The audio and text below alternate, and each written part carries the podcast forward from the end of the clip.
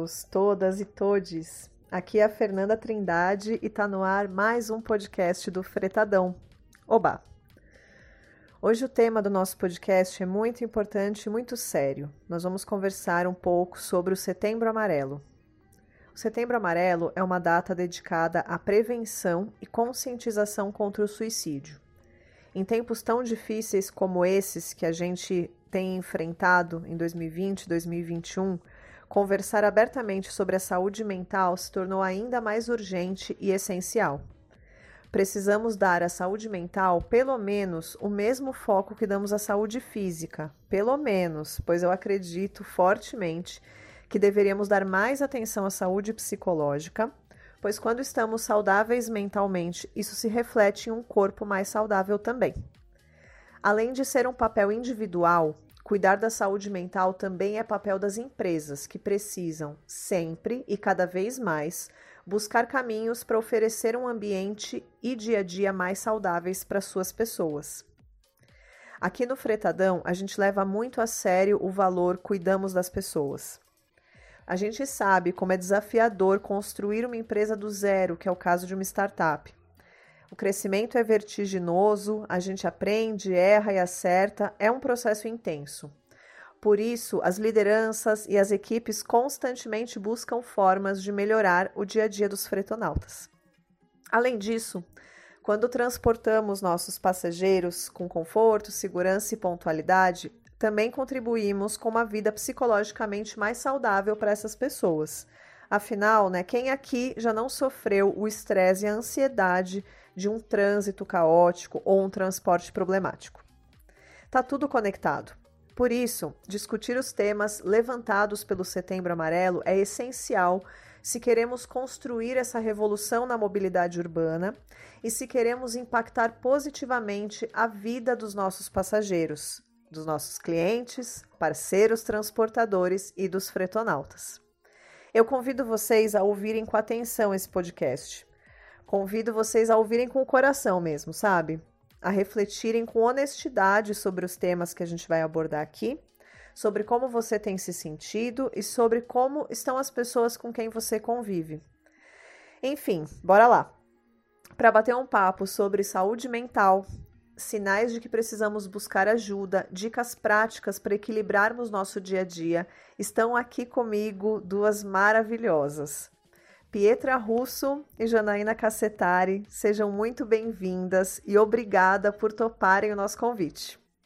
A Pietra é psicóloga, já fez atendimento de idosos em situação de vulnerabilidade social, também de pacientes internados no Hospital São Camilo e hoje, além de trabalhar como nossa recrutadora aqui no Fretadão, faz atendimentos clínicos presenciais e à distância já concluiu curso sobre análise de sonhos, arte terapia, psicologia analítica e atualmente estuda sobre como a educação pode humanizar a sociedade moderna. Que massa! Bem-vinda, Pi!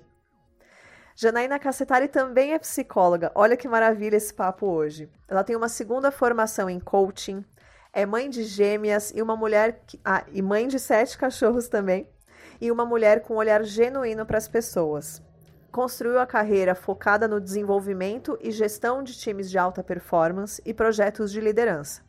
Já passou por grandes empresas como a Danone e a J Group, liderando times com pessoas de todos os perfis e histórias de vida diversas, e chegou ao Fretadão para ser a nossa rede de operações. Meninas, muito obrigada pela presença. Deem um alô para nossa audiência antes da gente começar. Olá, pessoal. Super prazer de estar aqui, é Janaína. É momento importante que eu estou cheia de, de vontade e de energias boas a gente conversar e dividir um pouquinho das experiências. Feijana, é um grande prazer para mim conversar com mulheres tão sensacionais como vocês. E é o meu primeiro podcast da vida. Estou super animada para bater esse papo muito importante e sério. Ai, que honra, que chique a gente participar então da, do primeiro podcast da Pietra. Que legal. Pi, vamos começar com você então. Você pode nos contar um pouco sobre a história de criação da campanha Setembro Amarelo? Com certeza, Fê. É, Para isso, a gente vai voltar em 1994, nos Estados Unidos, onde um rapaz de 17 anos parecia super saudável e feliz diante do olhar das pessoas que conviviam com ele. Ele tinha um hobby bem legal que era de mexer com carros, e ele tinha acabado de restaurar um Mustang 68 e pintou o carro todo de amarelo. Em setembro, os familiares e os amigos dele receberam uma notícia muito triste. É, o Mike tinha acabado de cometer suicídio. E no velório, os amigos, os familiares deles levaram cartões e fitas amarelas com uma mensagem que dizia: se você precisar, peça ajuda. E foi assim que tudo isso começou. Aí, desde 2013, 2003, perdão, a Organização Mundial da Saúde adotou o 10 de setembro como Dia Mundial da Prevenção do Suicídio, e o Brasil começou com essa campanha em 2015. Atualmente, o mês todo de setembro passou a ser dedicado para a conscientização sobre a prevenção do suicídio. Boa, Pi. Muito obrigada por trazer esse histórico de uma data tão importante que envolve um tema é, tão cheio de tabu, né? Uh, seguindo então, Pi, quais são os principais dados estatísticos sobre o tema suicídio no mundo e no Brasil? Você pode contar alguns deles para gente? Sim, sim, esse dado é, é, bem importante da gente falar sobre isso, né? Aproximadamente 750 mil pessoas morrem por suicídio em ca a cada ano no mundo. E 79% desses 750 mil acontecem em países de média e baixa renda. Com relação à faixa etária, essa causa de morte está presente principalmente entre jovens de 15 a 29 anos.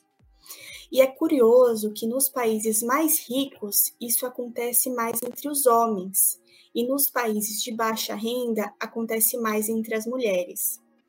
Falando de Brasil, né, o número de suicídios é, foi de 12.895 em 2020 e sobre estados, né? A ordem que apresenta o maior número é São Paulo, a nossa cidade, a gente precisa tomar um super cuidado com isso.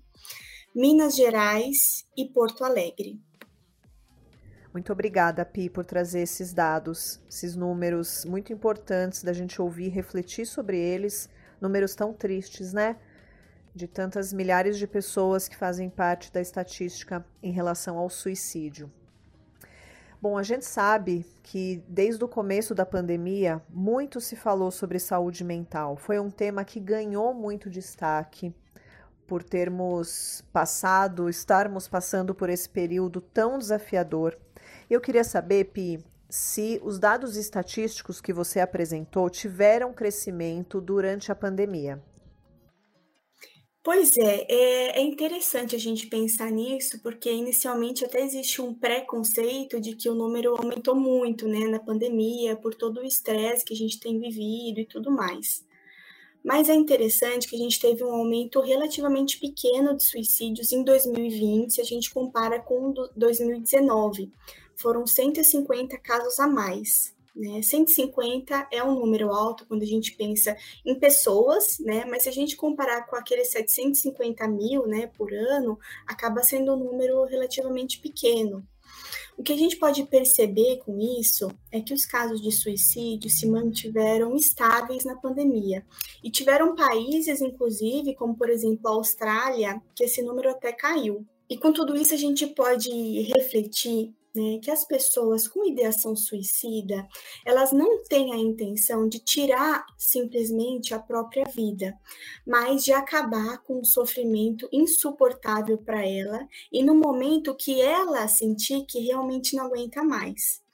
Ou seja, o próprio indivíduo ele precisa ter nas mãos a decisão do momento certo, vamos dizer assim, né, que não existe um momento certo para você tirar a nossa vida, mas no sentido de controlar o momento que ele vai achar necessário fazer isso, né? Eu li uma matéria do psiquiatra José Manuel Bertolotti, que ele explica que quando uma pessoa é confrontada com uma ameaça concreta de morte, o instinto de sobrevivência dela é mobilizado para lutar contra esse inimigo. E talvez tenha sido por isso que esse número não aumentou tanto na pandemia. As pessoas precisam ter nas mãos essa possibilidade de viver ou não, e quando esse controle é tirado delas, elas tentam lutar para sobreviver de alguma forma.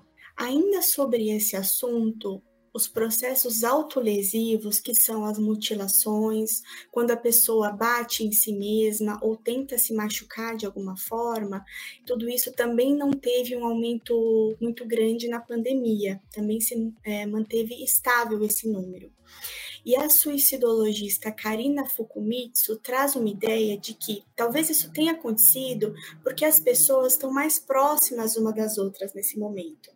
É como se tivesse acontecendo um cercamento da intimidade de cada um, que nesse momento foi compartilhada de uma forma mais próxima entre os próprios membros da nossa família. Isso não acontecia tanto antes da pandemia, né? Cada um vivia sua própria vida e não percebia a existência do outro de uma forma tão próxima. Tem uma reflexão também é, trazida pela psicanalista Margarete Arilha que eu achei bem importante. A gente precisa tomar cuidado com o pós-pandemia. Porque quando termina uma guerra, por exemplo, a gente consegue ver com mais clareza as marcas que foram deixadas nas pessoas que viveram aquela guerra. Então, possivelmente, quando a pandemia acabar, se é que ela vai acabar, e mesmo que não acabe por completo, a gente vai conseguir ver praticamente todas as pessoas do nosso planeta vivendo um luto pela perda de pessoas que ela amava ou pela perda de projetos de vida que ela tinha enfim, os jovens, nós jovens, né, porque eu também me enquadro nesse grupo, é, eles nos, nos trazem a triste percepção de que suas vidas aconteceram em frente a telinhas de vidro, né? Então, a escola, a formatura, a faculdade, o trabalho, tudo aconteceu entre a pessoa e o próprio computador dela ou o próprio notebook dela, mas no fim das contas, a gente sempre esteve sozinho com nós mesmos, né? E de que forma será que tudo isso vai impactar a vida das pessoas? Uau, Pi, muito obrigada por ter trazido essa reflexão. Sabe que eu tenho é, muitas amigas de infância, a maioria das minhas amigas de colégio, elas construíram carreira na psicologia. E logo no começo da pandemia, a gente conversou bastante sobre os desafios que todos íamos enfrentar, né, nos tempos de isolamento, de distanciamento social, mas elas muito me falaram sobre a preocupação com o pós-pandemia, isso que você trouxe, né, os impactos que a gente vai ter numa retomada da vida lá fora, uma retomada da correria, de como era antes e o quanto isso vai abalar as estruturas das pessoas, o quanto isso vai gerar mais demanda né, para os profissionais de psicologia, para que as pessoas consigam se equilibrar nessa vida que por tanto tempo aí passamos por essas incertezas, é, o distanciamento e como vai ser uma possível retomada e quando ela vai acontecer tudo muito desafiador, né?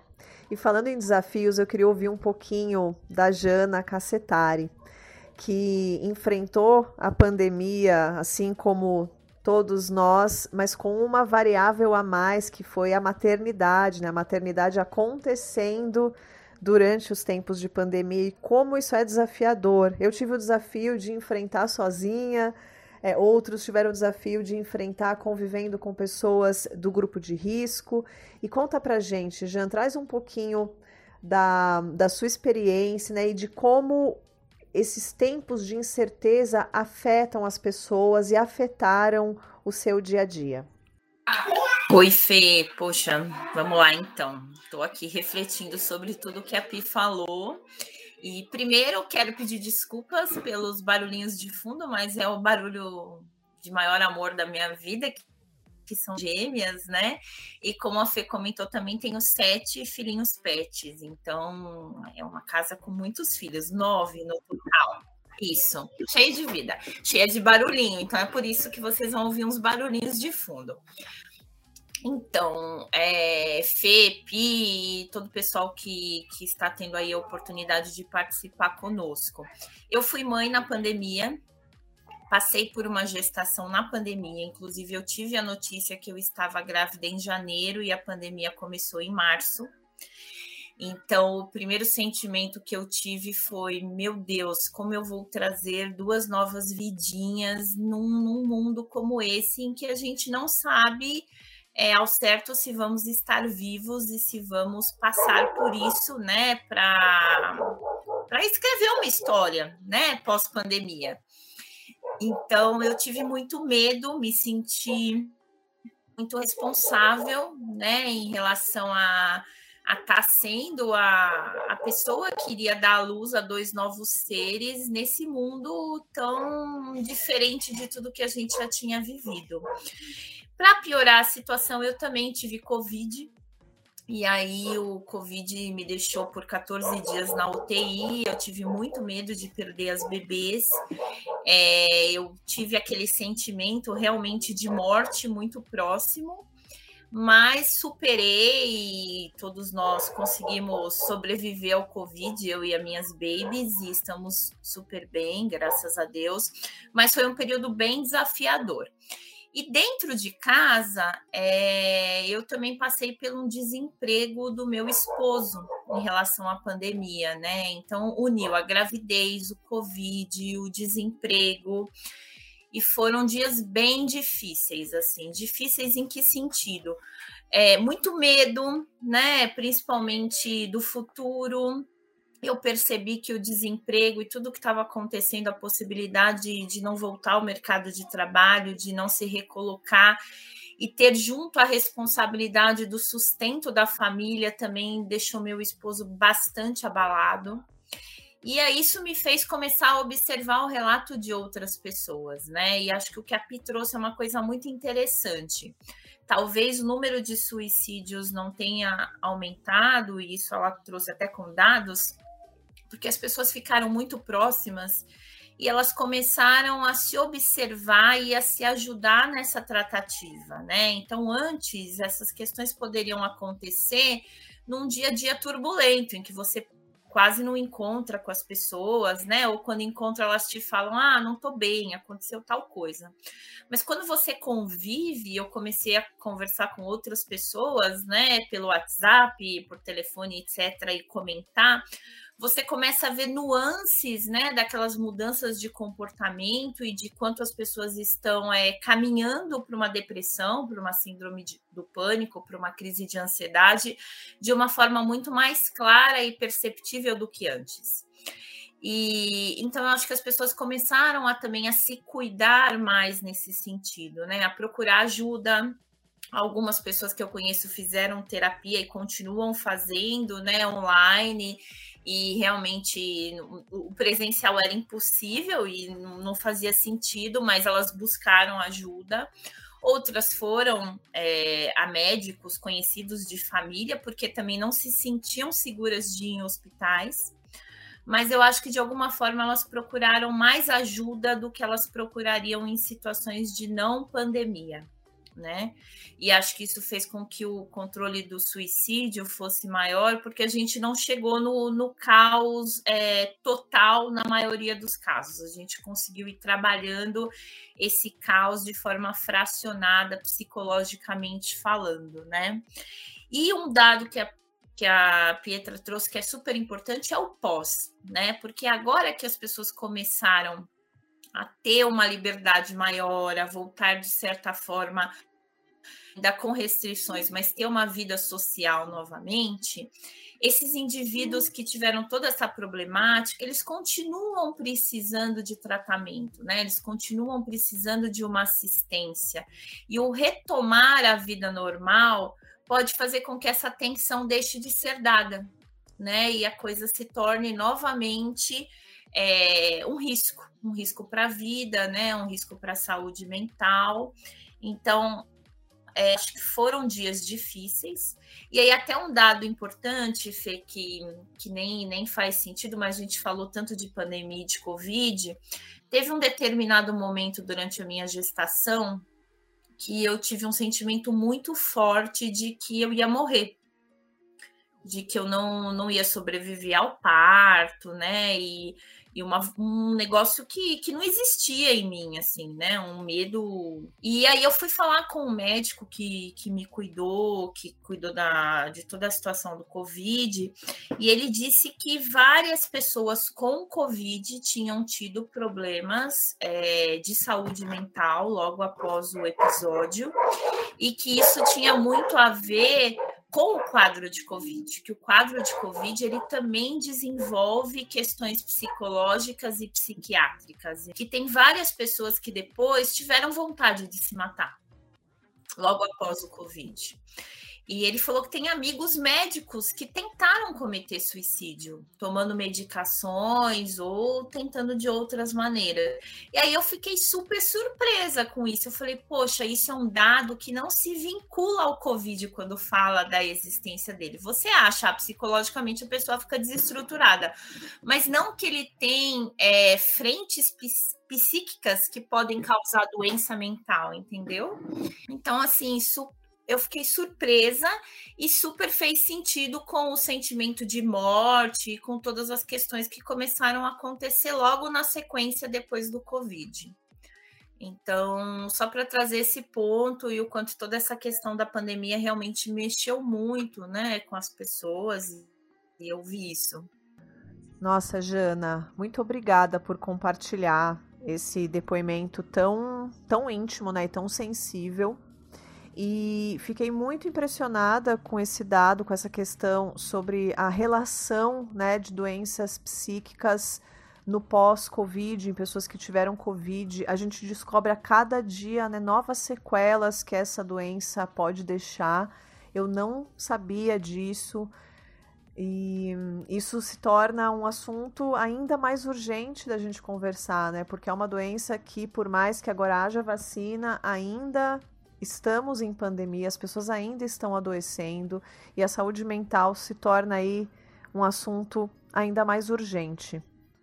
Enfim, e continuando então na linha dos depoimentos, né, dos testemunhos em relação à pandemia, Pi, você tem alguma história de como foi a sua experiência nesse enfrentamento da pandemia?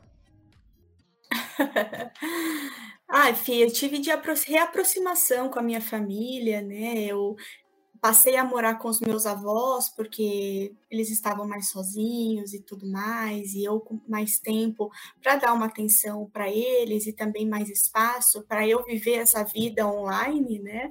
Mas eu achei bem importante o, o depoimento da Jane, bem real, assim mas de modo geral eu tive os desafios de isolamento, né, de olhar assim pela janela e sentir pela primeira vez um sentimento de impotência diante do que estava acontecendo assim no mundo e foi uma sensação muito estranha que eu acho que todo mundo teve de não saber, né, de não poder sair de casa. Meu Deus, que sensação era aquela, né? Hoje, graças a Deus, a gente já está conseguindo voltar à nossa vida, mas foram momentos que com certeza ficaram gravados para mim e eu acho que a gente vai contar essa história para os nossos netos, para as crianças daqui muitos anos. Nossa, com certeza, Pi, com certeza a gente vai contar essa história, né? Somos sobreviventes da pandemia de 2020, 2021. É, a minha experiência, ela, o meu testemunho, né, de como passei pela pandemia é de quem sabe dos privilégios que teve, né? Eu não perdi ninguém próximo para essa doença, eu não perdi meu emprego, eu consegui manter as minhas contas em dia, consegui manter a minha terapia em dia. Então eu sei que passei de forma privilegiada, estou passando de forma privilegiada por essa pandemia, mas também sofri, né? Eu sou uma, uma mulher de alma muito livre, tinha uma vida muito livre, de muitas viagens, é, muitos passeios, enfim, me realizo muito quando estou pelas andanças pelo mundo e de repente, de um dia para o outro, ali no dia 15 de março né, de 2020, me vi trancada em casa, me vi obrigatoriamente vivendo dentro daquela caixa de cimento, sozinha, não tinha os meus gatos ainda. E, e, e, fiquei muito assustada. Fiquei naturalmente muito entristecida por essa sensação de impotência, Pi, que você comentou, né? E, e, e sofri, sofri, precisei da ajuda da minha psicóloga para segurar firme essa sensação de solidão e de nem tanto a solidão é a minha questão, mas de falta de liberdade, né? Perder a, a liberdade é uma coisa muito assustadora para mim. É, então, na prática, não sofri tanto.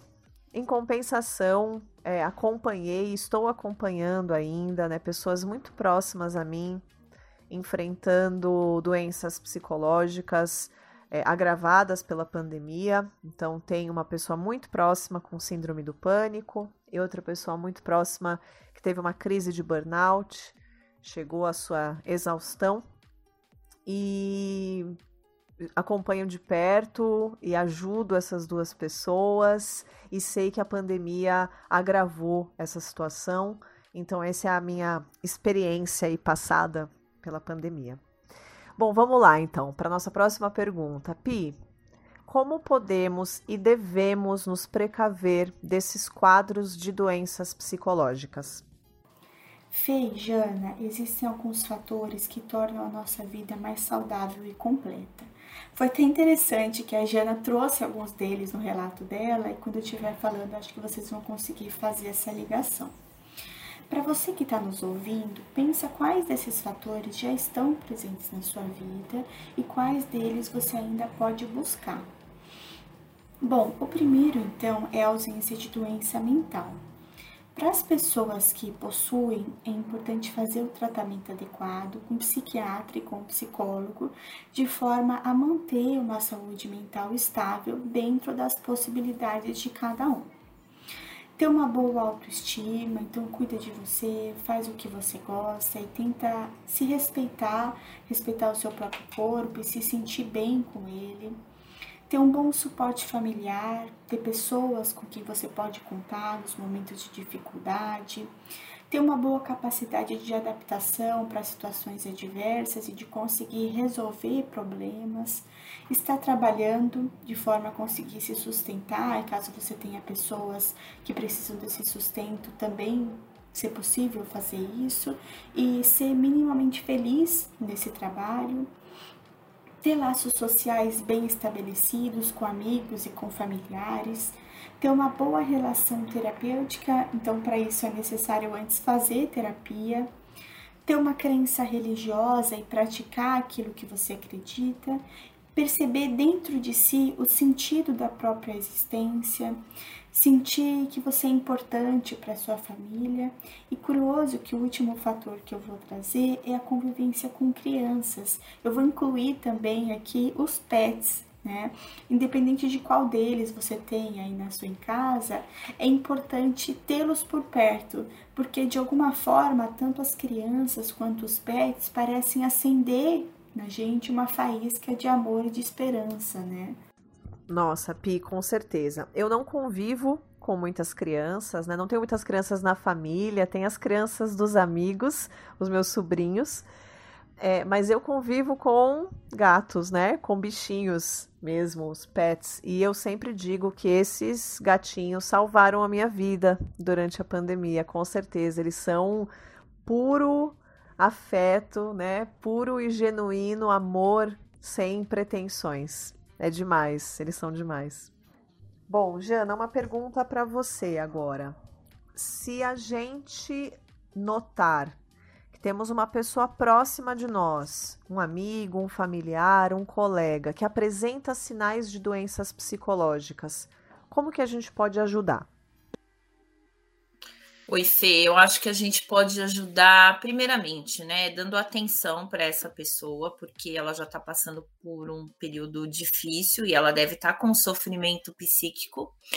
Então, acho que é não julgar, não ver essa pessoa como um problema, mas sim acolhê-la, ouvi-la, entender primeiramente o contexto e como a gente pode contribuir, né, de forma sentimental e realmente com, com calor humano para tornar esse momento menos doloroso. e orientá-la a procurar algumas frentes né, de apoio. É, gente tem aí o SUS, que tem um tratamento voltado a doenças psíquicas e psiquiátricas.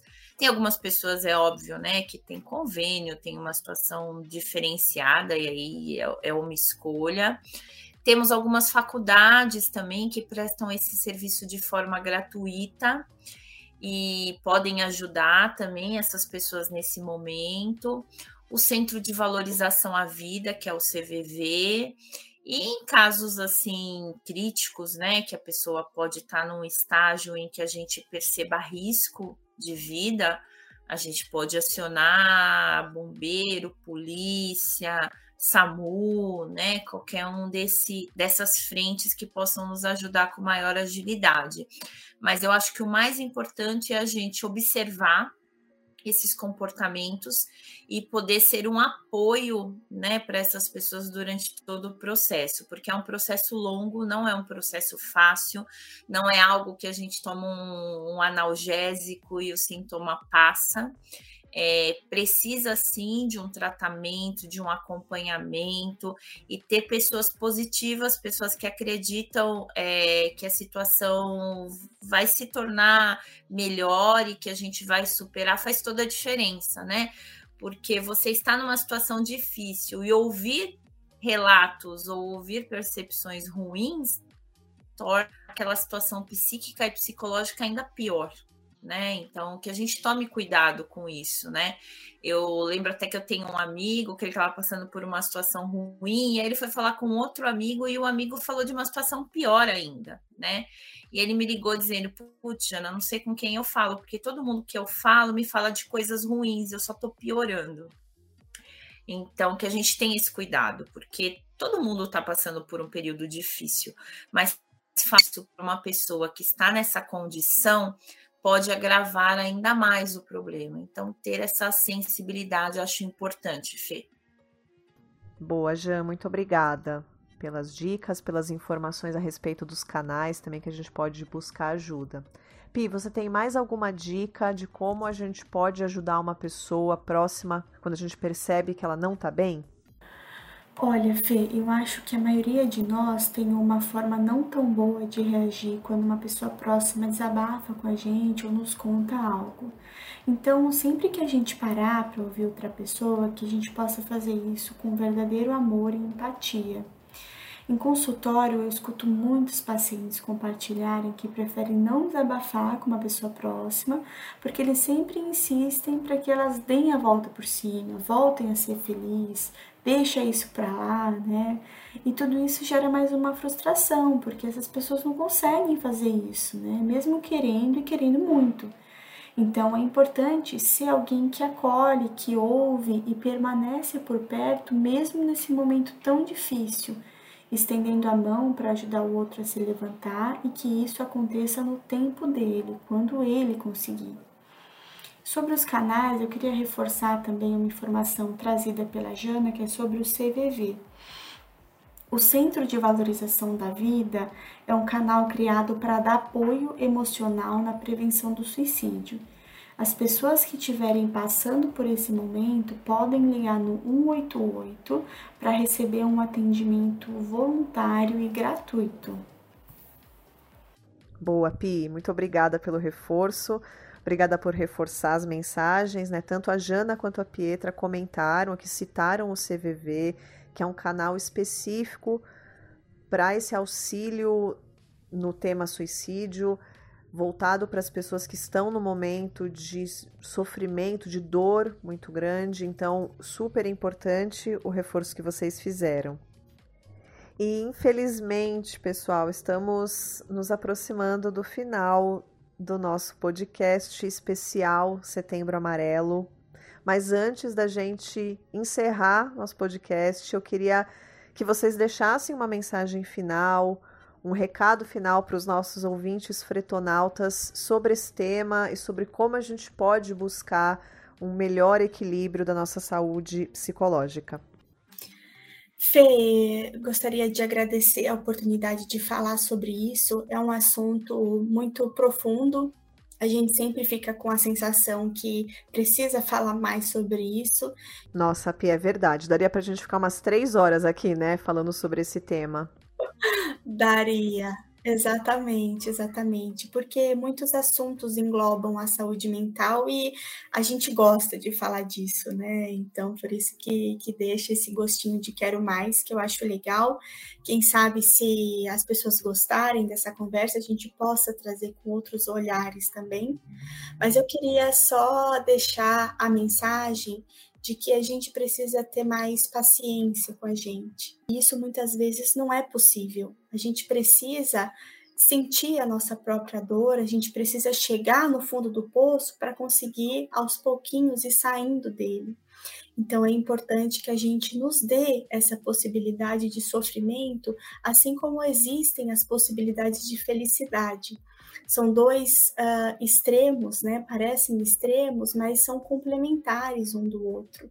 A gente só consegue ser plenamente feliz se um dia a gente já foi triste. A gente sabe qual é essa sensação e através do autoconhecimento, dessa busca de respostas interiores, a gente consegue ir se fortalecendo para chegar e a conseguir observar os nossos momentos de felicidade porque feliz por completo e 100% do tempo, talvez a gente nunca consiga ser.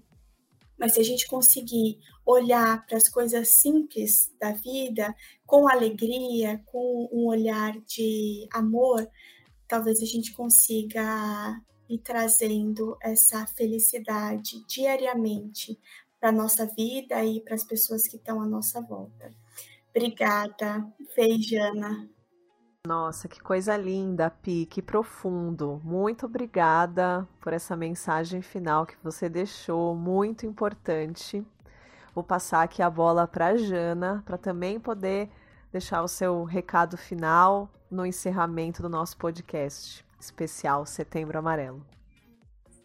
Ah, deixo sim, Fê. Na verdade, mais uma vez, também como a Pia, agradecer a oportunidade e como psicóloga, a felicidade que eu tenho da gente ter esse momento, como a Pia também falou, para falar sobre saúde mental, porque acho que existe um tabu ainda muito grande em relação a isso, né? As pessoas não, não querem ter contato com esse tipo de, de situação ou de problema e dizer que eu sou uma mulher de muita fé, né? Uma mulher que, putz, Deus norteia a minha vida e eu acredito piamente que existem coisas muito maiores por detrás de, de tudo que a gente vive.